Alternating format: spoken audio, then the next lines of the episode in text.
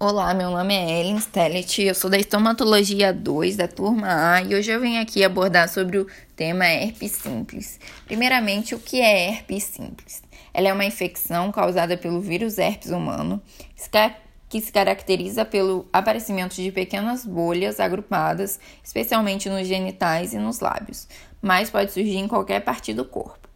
Bom, existem dois tipos de herpes vírus simples, que é o HSV1, que se propaga através da saliva, ou de lesões orais ativas, e o HSV2, que se adapta melhor às regiões genitais e é transmitido pelo contato sexual.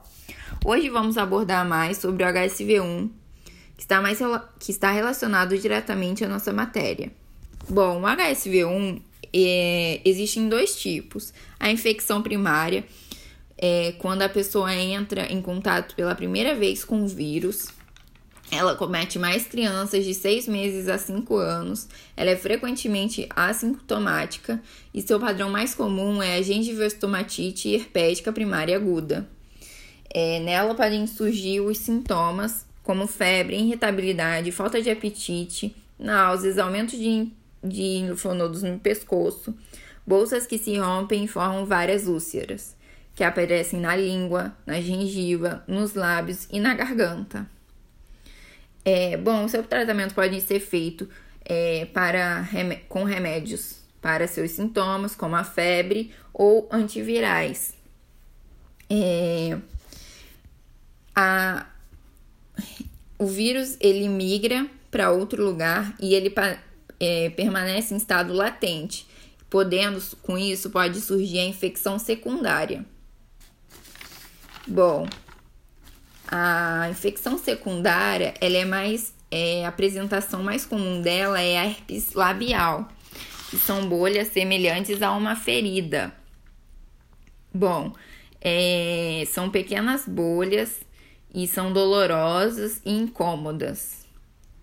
E o que, que pode desencadear essa infecção secundária? O estresse, é, a baixa imunidade, é, crises de ansiedade, é, exposição solar, alterações hormonais, tudo isso vai desencadear para a pessoa ter infecção secundária. E enquanto ela tiver com uma situação de baixa imunidade, essa infecção vai voltar. É... E os sintomas é, são as bolhas, né? E o melhor tratamento é feito com o uso de, de medicamentos como o aciclovir, o valociclovir e pode ser feito também a o, é, o uso de aminoácido lisina através da alimentação e suplementação, que pode melhorar e prevenir o aparecimento de um novo surto. Como a gente pode evitar o surgimento da herpes e conviver, porque a herpes, a herpes não tem cura, mas é possível controlar a doença. É, uma vez que o, o vírus se instalou, ele fica adormecido e pode voltar através das crises, é, que pode aparecer por diversos motivos. E o que, que a gente pode fazer para evitar né, esse surgimento?